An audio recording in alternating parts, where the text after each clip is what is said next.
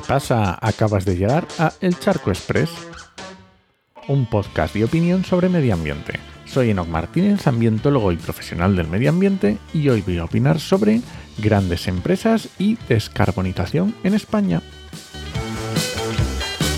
Efectivamente, las grandes empresas están haciendo muy poquito por descarbonizarse en España.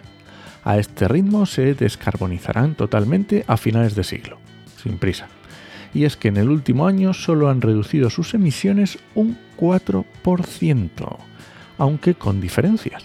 Mientras las petroleras, por ejemplo, lideran con una disminución del 15% en emisiones directas, pues las empresas de electricidad y gas pues registran un aumento de más del 8%.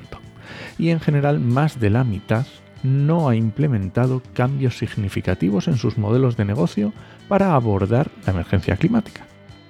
Y, encima, cuando España se encuentra entre el puesto 15 y el 28 del mundo, según que, quien haga el ranking, de los países que más emisiones de CO2 emiten. Y ojo, piensa que hay muchos países con mayor población y mucho más grandes que España.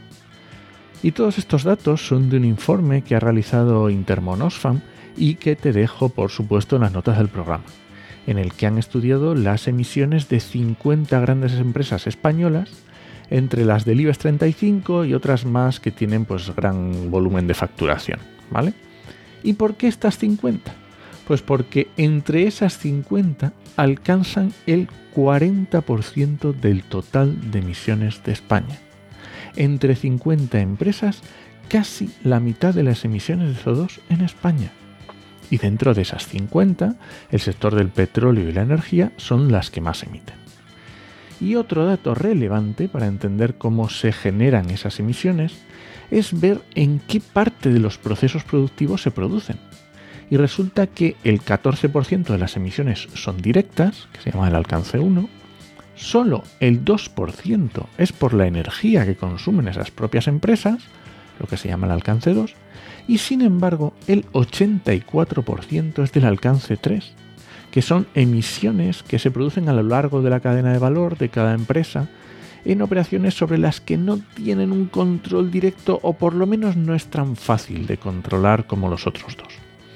Si esto del alcance 1, 2 y 3 no lo has pillado, te dejo en las notas del programa el episodio 27 del podcast RSC, donde Paula Baldó lo explica muy bien, que no me voy a poner ahora a explicarlo en detalle. Y también hay que tener en cuenta que entre las 50 empresas las hay que sí que están haciendo esfuerzos y otras que están haciendo muy poco o que realmente lo tienen difícil por el sector al que se dedican. Y es que más de la mitad de estas empresas siguen aumentando las emisiones de CO2 a día de hoy. Y seguro que te vienen a la cabeza empresas que su negocio se basa en estrategias sostenibles, como puede ser la de las energías renovables está clarísimo. Pero también las hay que no están haciendo absolutamente ningún esfuerzo. Y es como si el tema no fuera con ellas. Y bueno, para ir terminando, te voy a decir algunas de las empresas que han analizado Intermonosfan, que está bien que te suene el nombre, ¿no? Venga, voy así por sectores. Acciona ACS, AENA, FCC, Ferrovial, OHL o SACIR, Banco Sabadell, Santander, Bankinter, BVA, CaixaBank o Unicaja, APP Plus, Fluidra, Indra, Telefónica, a que te van sonando casi todas. Cepsa, Elecnor, Enagas, Endesa, Iberdrola, Naturgy, Repsol, El Corte Inglés, Día, Mercadona, Campofrío, Catalán Occidente, Mafre, Línea Directa, incluso Inditex, Meliá Hoteles, Prosegur, Grifols, Robi y algunas más. Y es interesante que te suenen, porque hay un truco muy bueno para que esas empresas emitan menos no les compres. Y este ha sido el Charco Express de hoy. Lo encuentras en Podcastidae o en elcharco.es. Y si alguien te pregunta, no lo dudes, te lo dijo en HMM. ¡Nos escuchamos!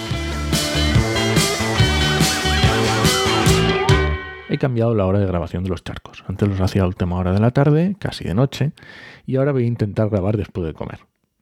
Veremos si esto influye positiva o negativamente en mi grado de ironía y mala uva cuando grabo los charcos.